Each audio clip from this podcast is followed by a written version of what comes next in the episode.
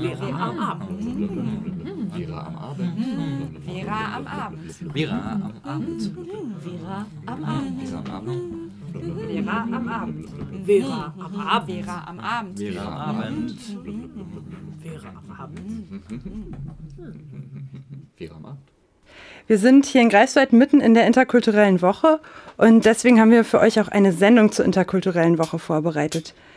Heute haben wir einen Schwerpunkt in dieser Sendung auf die Geschichte der Manis gelegt. Zur Beziehung zwischen Deutschland und Mosambik und den mosambikanischen Vertragsarbeitern in der DDR wurde gestern eine Ausstellung eröffnet. Wir haben mit dem Ausstellungsmacher Jens Philela Neumann gesprochen und außerdem mit Jerry Fulau, der ist 1980 selbst aus Mosambik in die DDR migriert. Die Manis sind ehemalige DDR-Vertragsarbeiter, die nach der Wende zurück in Mosambik ihre Rechte eingefordert haben. Es geht also in unserer Sendung um Identität und um Migration und wie sich die Erfahrung der Migration auf die Identität auswirken. Genau, wir machen erstmal weiter mit Musik. Und was hören wir da, Martin? Äh, das ist äh, von äh, Mulatto Aztatke. Äh, entschuldigt bitte die wahrscheinlich falsche Aussprache. Äh, der ist sozusagen der berühmteste Vertreter des Ethio-Jazz. Das heißt, äh, traditionelle Musik aus Äthiopien gemischt mit ähm, westeuropäischem Jazz. Und das kommt jetzt.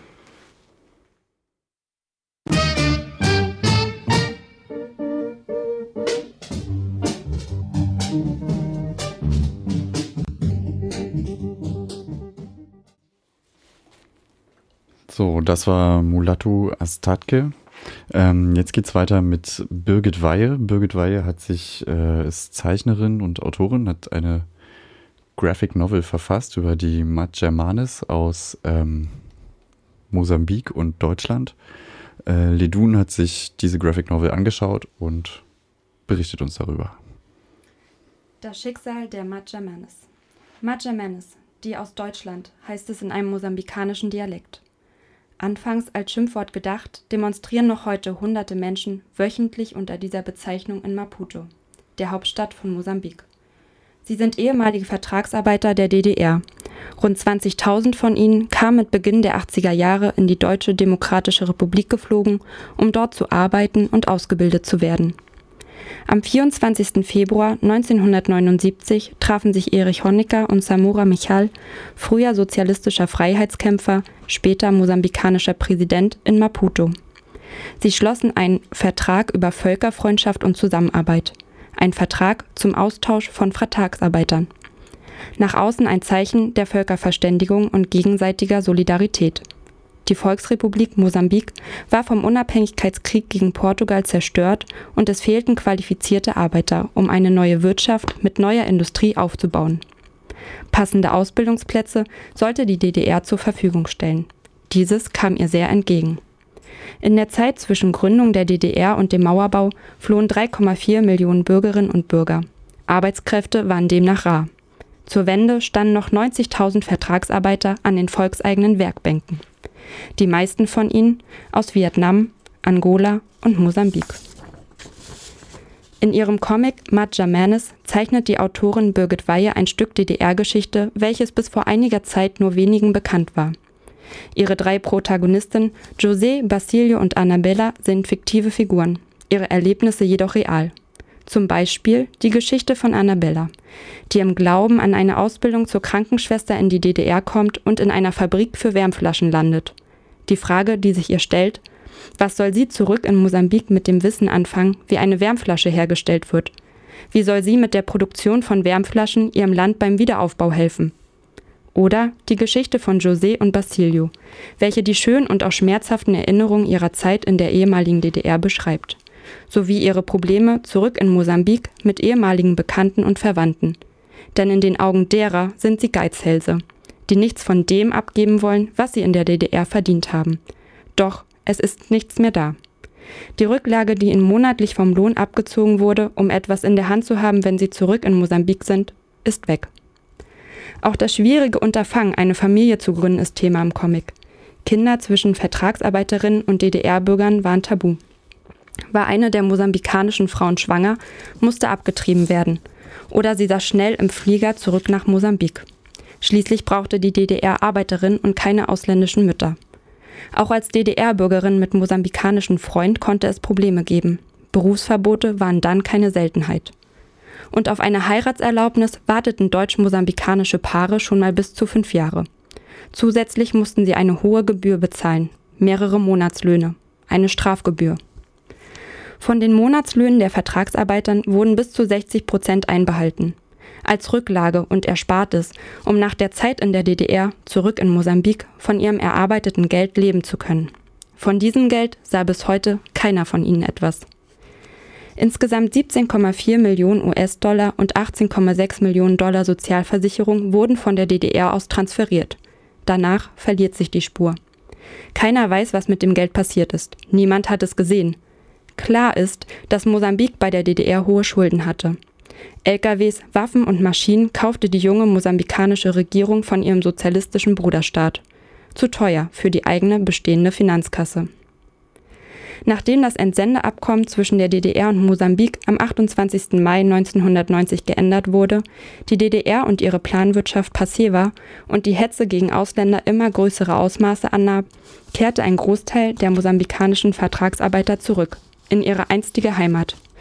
Rund 3000 blieben hier und leben bis heute, teilweise noch in den gleichen Plattenbauten, die für sie, die Vertragsarbeiter, gebaut wurden und ein weiterer Teil von ihnen demonstriert wöchentlich in Maputo. Madja Manes, die aus Deutschland. Sie hoffen noch heute auf ihren gerechten Lohn. Es geht weiter mit Musik. Äh, wir hören MIA. MIA ist ähm, auch ein bisschen gefangen zwischen den Identitäten als äh, Londonerin mit tamilischen Wurzeln oder als Tamilerin mit londonischen Wurzeln. Ähm, mischt sie so ein bisschen die Pop- äh, auf, indem sie sich so Mechanismen von äh, shiny, happy Angepasstheit entzieht und auch mal auf dem Super Bowl den Stinkefinger in die Kamera hält. Ähm, viel Spaß damit. Auch besonders äh, für Hanan und Delia. Der Song ist für euch.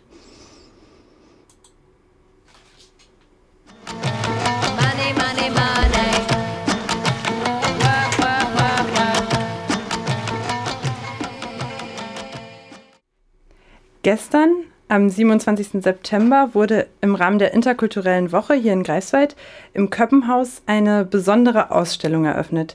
Sie heißt Identity a Bloody Romance und sie behandelt die 200-jährige Beziehung zwischen Deutschland und Mosambik. Da tauchen dann auch die Medjamanes wieder auf. Es geht aber in der Ausstellung nicht um Jahreszahlen, sondern um Menschen, ihre Geschichten und ihre Identität. Christine aus unserer Redaktion war gestern im Köppenhaus dabei und hat bei der Ausstellungseröffnung mit dem Ausstellungsmacher Jens Vilela Neumann gesprochen. Und das hören wir uns jetzt an. Ich bin hier in der Ausstellung Identity a Bloody Romance im Köppen und vor mir sitzt Jens Vilela Neumann. Und erstmal wollte ich ihn gerne fragen, worum geht es in der Ausstellung überhaupt? Es geht im Allgemeinen um das Thema Identität und Migration und im Speziellen geht es um die gemeinsame Geschichte der Mosambikaner und der Deutschen. Und zwar über den Zeitraum der letzten 200 Jahre. Genau, mir war es wichtig, dass ich sozusagen diese gesamte Zeitspanne versuche zu überbrücken, weil es quasi in drei Epochen sehr intensive Auseinandersetzungen gab. Das war einmal äh, die Zeit ähm, vom Ersten Weltkrieg, wo die Deutschen im Norden von Mosambik gekämpft haben und äh, ganz viele Mosambikaner auch rekrutiert haben, um gegen die Engländer und gegen die Belgier zu kämpfen. Dann gab es die zweite Zeit, das war die DDR. Der damalige Präsident Samora Machel hat mit Erich Honecker Verträge abgeschlossen, dass 22.000 mhm. ähm, Vertragsarbeiter aus Mosambik in die DDR kamen, um hier zu arbeiten. Und die dritte Zeit ist quasi das Jetzt. Ja, also die Frage, was machen die Deutschen in Mosambik? Gibt es Mosambikaner in Deutschland? Und da reflektiert sich quasi auch die Frage der gesamten Nord-Süd-Problematik. Also ähm, mhm. was sind die Erwartungen an das Gegenüber? Was für Vorstellungen haben die Afrikaner von uns und andersrum? Gelingt die Integration oder nicht? Was sind die Baustellen? Und wie bist du auf die Idee zur Ausstellung gekommen? Also ich bin ein bisschen in das Thema äh, reingerannt, quasi sprichwörtlich. Ähm, ich war nämlich mit meiner Frau, die aus Mosambik ist, ähm, und meinen Kindern, wir haben zusammen drei Kinder, waren wir in Maputo durch die Stadt gelaufen und sind in so eine Demonstration reingekommen. Und die Demonstration bestand aus ein paar hundert Mosambikanern, die fließend Deutsch sprachen, mich natürlich sofort angesprochen haben und gesagt haben, kommst denn du her? Und ich so, ja, wer seid ihr denn? Äh, was macht ihr denn? Und ich wusste vorher nicht, dass es eben diese 22.000 äh, Mosambikaner in der DDR gab. Und ich wusste auch nicht, dass es da einen kleinen politischen Skandal gibt. Diese Mosambikaner kämpfen bis heute für die Auszahlung ihrer Gelder. Sie haben nämlich, als sie in der DDR gearbeitet haben, einen Großteil ihrer Gelder in eine Art Rentenfonds eingezahlt. Hm, dieses Geld wurde auch überwiesen von den Deutschen an die mosambikanische Regierung, nur die hat sie nicht ausgezahlt. Und deshalb ähm, demonstrieren ähm, einmal wöchentlich bis heute mehrere hundert Mosambikaner in der Innenstadt, in der Hauptstadt Maputo, legen den gesamten Verkehr lahm und machen richtig Ärger. Es gab also sozusagen einen doppelten Schock für die Zurückkehrer. Ja, also die Leute sind ja 89 zum größten Teil zurückgeschickt worden. Mhm. Wurde paar, äh, paar hundert Euro in die Hand gedrückt und sie sollten zurückgehen. Nur wenige sind geblieben. Und sie kamen zurück in ein völlig zerstörtes Land, wo sie das, was sie hier in Deutschland gelernt haben, überhaupt gar nicht anwenden konnten. Ja. Ne, sie hatten hier irgendwie gelernt, wie man eine Waschmaschine baut oder wie man einen Mähdrescher äh, fährt oder einen Bergbau und sie kamen zurück in ein Land, wo es das alles gar nicht gab, denn es herrschte Bürgerkrieg, der auch erst 93 beendet worden ist in Mosambik und das Land war verwüstet und völlig bettelarm. Sie konnten nicht das Know-how, weswegen sie eigentlich gekommen sind, konnten sie nicht in ihrem Land anwenden. Sie wurden natürlich erstmal als diejenigen gesehen, die reich waren, die im Westen waren, die Sachen erlebt haben, die sich die Leute vor Ort gar nicht vorstellen konnten und die vor allen Dingen auch nicht im Krieg waren. Ne? Denn die lokale Bevölkerung war im Krieg. Das heißt, ja. es gab sehr viel Neid ähm, und es und, und die Leute kamen natürlich zurück mit den Gedanken von 89, die hier herrschten, mit dem Umbruch, mit der Umbruchstimmung. Ja, also wir demonstrieren, wir lassen uns nichts mehr sagen. So kamen sie auch zurück und sie forderten ihre Rechte und sie bekamen ihre Rechte nicht. Und in Mosambik gibt es bis heute ein Einparteiensystem. Die Frelimo ist da an der Regierung und die war es nicht gewöhnt, dass plötzlich Leute demonstrieren oder den Mund aufmachen. Mhm. Und deshalb gab es quasi einen Bruch zwischen den Zurückgekehrten und den Leuten, die nie, nie weg waren. Und äh, deshalb ist es eine sehr tragische Geschichte, die Geschichte der Majamans. Denn die, die hier geblieben sind, hatten es sehr schwer. Ja. Und die zurückgegangen sind, die hatten es noch viel schwerer. Es war natürlich sozusagen für die, für lange Jahre war der Aufenthaltsstatus unklar. Mhm. Die mussten immer wieder um ihre Papiere kämpfen. Ja. Und die haben natürlich auch in DDR-Fabriken ähm, gearbeitet, die dann geschlossen wurden. Insofern äh, hatten sie es auch nicht so einfach. Plus 89 wissen wir alle, die ersten Jahre, 90, 91, 92, 93, viel Rassismus. Ähm, das heißt, die hatten da echt zu kämpfen. Und äh, was hat dich dann dazu bewogen, die Ausstellung zu machen? Naja, das, das Thema war eben, das war eben so interessant, weil Thema, das Thema Identität ist sowieso ein interessantes Thema für mich. Und als ich dann gesehen habe, okay, es gibt all diese Menschen und in Mosambik kennt keiner ihre Geschichte. Mhm. Ne? Ich komme ja selber auch aus der DDR. Und ähm, keiner kennt deren Geschichte. Dann habe ich gedacht, okay, ich mache ein Theaterstück, weil ich bin ja Theaterregisseur. Äh, ah, dann haben wir das gemacht. Ja, ich habe ein Stück geschrieben, basierend auf 200 Interviews und wir haben eine große Show gemacht mit ja. ähm, 15 Leute auf der Bühne. Schauspieler, Musiker. Und dann habe ich aber immer gedacht, es ist äh, so ärgerlich, äh, wenn man Theater da unten macht, weil es nie nach Deutschland schafft. Und, und das Thema ist ja ein binationales. Das ist ja jetzt nicht nur ein Thema für da unten. Deshalb habe ich gedacht, okay, was könnte ein Format sein? Ein Format, dass ich irgendwie das auch hierher bringe. Und dann mhm. ist eben die Idee der Ausstellung geboren. Eine Ausstellung, die Fotografie, Kurzfilme und ein Theaterstück zeigt. Okay, I'm loosen up now, children. Wow.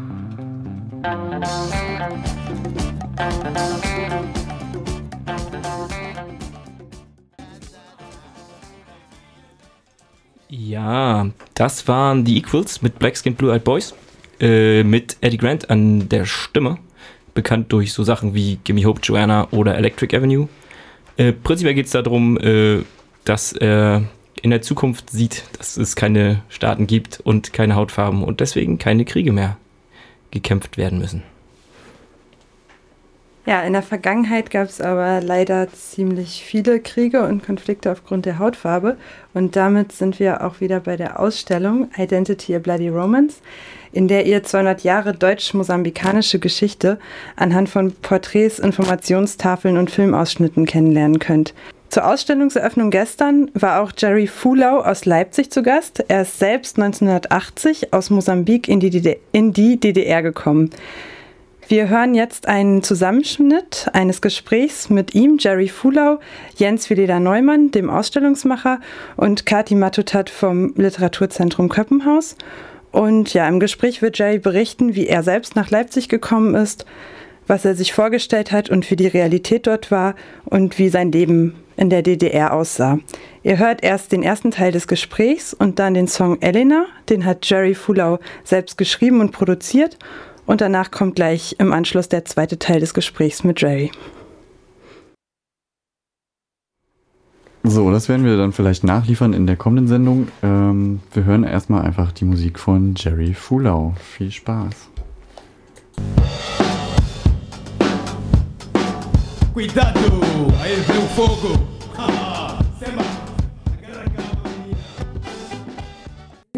Und Jerry, kannst du uns das einfach erzählen aus deinem Leben? Also ab Ende der 70er, Anfang der 80er kamen, ja, ich glaube 20.000 äh, Vertragsarbeiter waren es ungefähr in der DDR.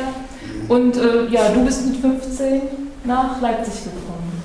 Ja, also erstmal wollte ich mich vorstellen, mein Name ist Jerry Fuller und ich komme aus Nyambane. Also das ist so eine ein Provinz im südlichen Teil Mosambiks. Ja, wie gesagt, wir sind, äh, sind in der 80er Jahre gekommen, aber das stimmt äh, nicht. Wir waren an der zweiten, dritten Gruppe, die hier gelandet ist. Es kam ja, es kam ja massenhaft.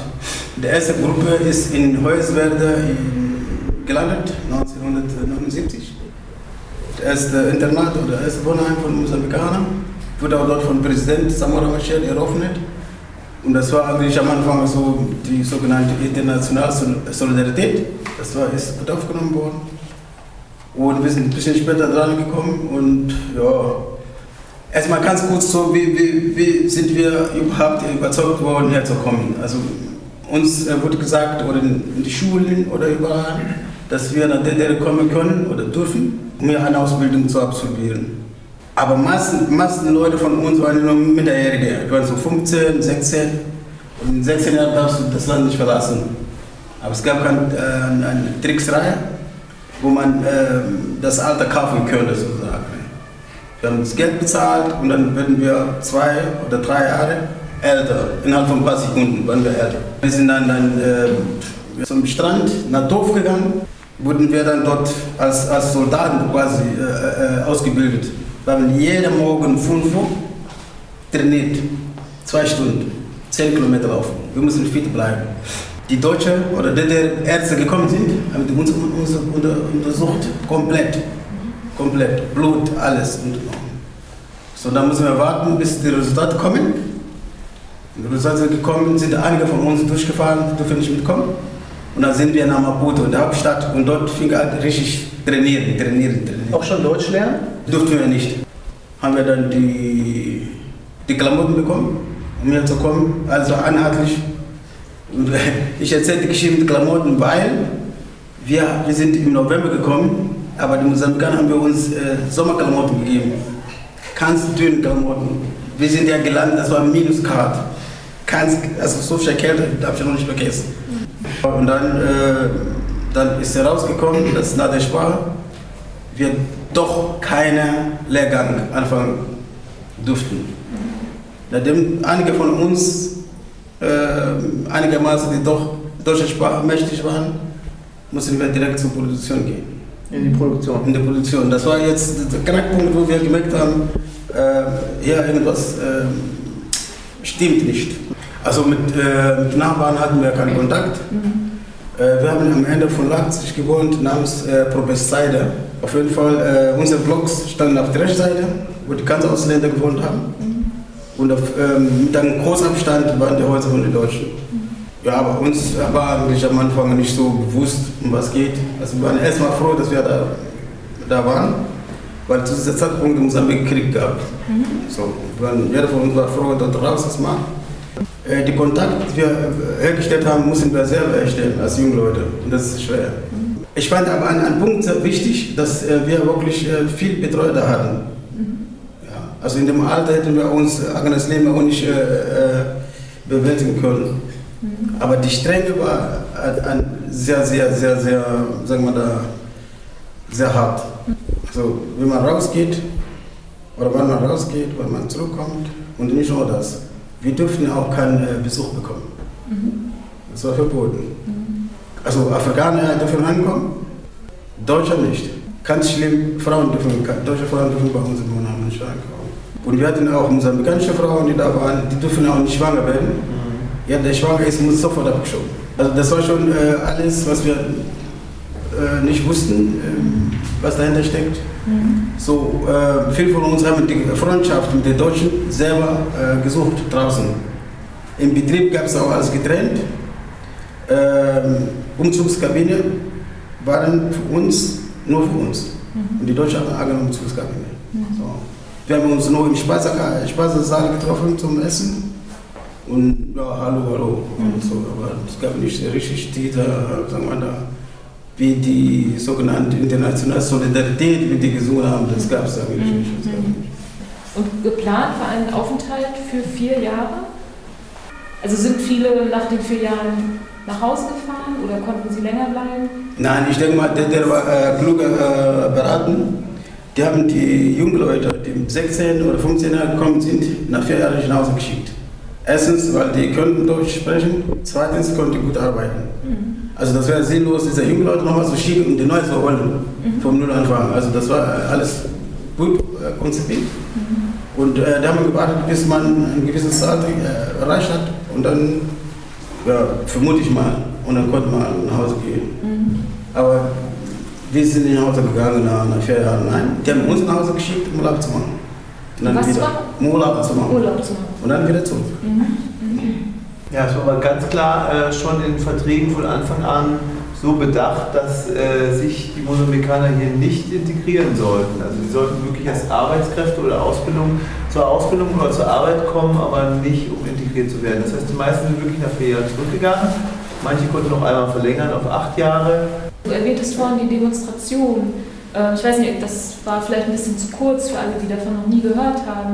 Also der Lohn, den ihr verdient habt, der wurde aufgeteilt. Ihr habt 40 Prozent erhalten und 60 Prozent wurden einbehalten vom Staat Mosambik. Ja, das ist richtig. Die haben uns das Geld nicht sofort abgezogen, damit äh, keine Unruhe sofort entsteht. Da haben wir ein paar Monate, Jahre laufen lassen und auf einmal haben wir eine Sitzung gehabt. Die haben uns gesagt, wir müssen euch das Geld abziehen, damit wenn ihr nach Hause zurückkommt. Anstatt Kapital hat. Genau. So, und wir waren junge Leute, äh, gutgläubig, wir haben einfach geglaubt. So, wir haben uns sogar gefreut und gesungen und getanzt. Aber im Endeffekt haben wir dann böses Erwachen bekommen. Also, äh, wir haben das Geld, also bis jetzt noch nicht vollständig ausgezahlt bekommen. Wir haben einen Teil davon an Prozentzahl bekommen. Also, aber die, die, die, die großen Be- Beträge sind noch nicht ausgezahlt worden. Also, also ich muss nur was dazu sagen, was du gesagt hast. Also die Germans haben eigentlich äh, fast alles verloren. Die haben die Jugend verloren. Verloren. Die haben die Jugend verloren, die haben die Identität verloren. Also Majerman sind keine Mosambikaner. Also werden nicht als Mosambikaner angesehen. Das Wort, nur das Wort Majerman, das hat einen anderen Begriff, als was wir äh, verstehen können. Also das hat eine, eine, eine gewisse äh, diskriminierende äh, Aussage. Das ist nicht so, dass man willkommen ist dort. Also das heißt, man war nicht willkommen in der DDR, weil man keinen Bezug zu der Bevölkerung hat. Und geht man nach Hause und dann wird äh, wiederum noch, äh, noch ein Ticket drauf äh, gesetzt. Dass man merkt, also okay, ich bin ja wieder da, aber ich komme nicht mehr dazu. So, und das, di- dieses äh, nicht wissen, woher ich komme, macht den Mensch nicht so glücklich. Ne? Und der Mensch versucht es zu werden, ist klar. Da kam er mit dem Bruch, mit dem, dem, dem DDR und so weiter, mit Deutscheinheit. Dann haben sich die, die, die ganze Betriebe, die Mosambikaner beschäftigt hat, aber nicht nur Mosambikaner, auch die, die Vietnamesen und so weiter. Ne? Das war ein ganz großes Projekt entworfen worden. Vietnamesen, Mosambikaner, Kubaner, Angolaner, Äthiopier nicht, weil Äthiopier haben fast alle studiert. Und da gab es äh, gab's irgendwann ein, ein Projekt, wo du stand, äh, ihr sollt nach Hause zurückkehren und da, dafür bekommt ihr Geld. Von anderen Ländern maße mich nicht ein zu sagen, wie viel die bekommen haben, aber von uns weiß ich ganz genau, jeder von uns hat 3000 D-Mark bekommen. D-Mark oder DDR-Mark? D-Mark schon. D-Mark, das war dann danach. Okay, klar. Und viele von uns hatten noch nicht D-Mark gesehen, haben gedacht, wow, Mhm. also mit 3000 kann ich schon was anfangen. Also das war so ein Einloggen, damit eingeloggen. Und da haben wir alle zugestimmt. Und das ging aber ganz schnell, ganz schnell. Container zusammenpacken und das packen. Und da drin war ein sogenannter Angstzustand. Die Leute haben uns mit der Angst angejagt und die haben Angst totet. Die Leute haben gesagt, über die Nase ist jetzt anfangen, euch zu prügeln können, wo ich nicht garantiere. Und das heißt, wir dachten, was? Und da gehe ich lieber Banane essen, als hier zu sterben. Und das ging wirklich so, so dass viele Leute das Land verlassen haben. Die hatten auch eigene Familie, kenne ich viele. Die haben eigene Freunde gehabt, die haben eigene Kinder. Das sind wahrscheinlich die Kinder, die schon Fotos gemacht haben. Die haben sich nicht mehr gesehen. Weil ähm, sind nicht alle Mosambikaner, die waren, kommen in die Stadt. Viel davon kommen von kleinen Dörfern, weiter weg, weiter weg. Da kommst du nie hin.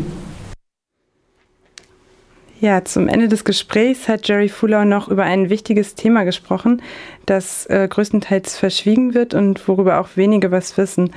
Die Kinder der mosambikanischen Vertragsarbeiter, die größtenteils ohne ihre Väter aufwuchsen, ähm, haben diese auch nie kennengelernt und hatten auch die Chance dazu nicht, weil die Väter eben direkt nach dem Ende der DDR dann in, zurück nach Mosambik gegangen sind. Und ähm, die Ausstellung berichtet auch über die Suche von Kindern nach ihren Vätern und Vätern nach ihren Kindern. Und ja, wer Angehörige in Mosambik sucht, kann sich an die Organisation Reencontro Familiar wenden. Und weitere Info Informationen dazu findet ihr dann auch in der Ausstellung im Köppenhaus. Und es geht jetzt weiter bei uns mit Musik. Und zwar von äh, The Outer National, äh, die uns auch schon mal hier im Ikubo beehrt haben. Äh, der Song We Are All Illegals. Und es spielt Tom Morello von Rage Against the Machine tatsächlich eine Gastgitarre ein auf dem Song.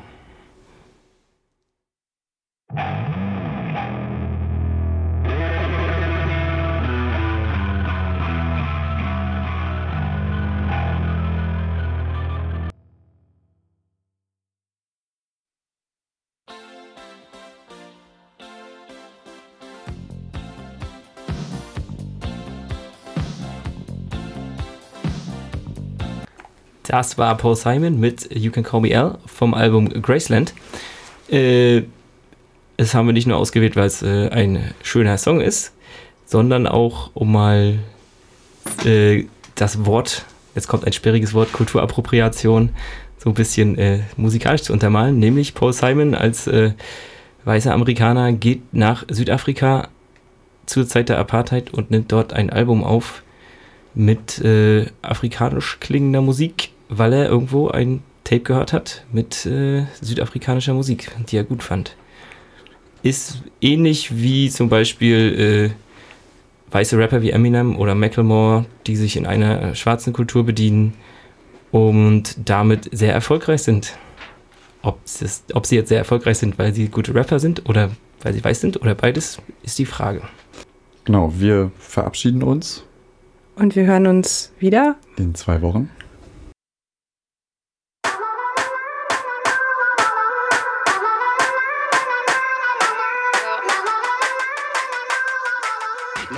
lost that concentration.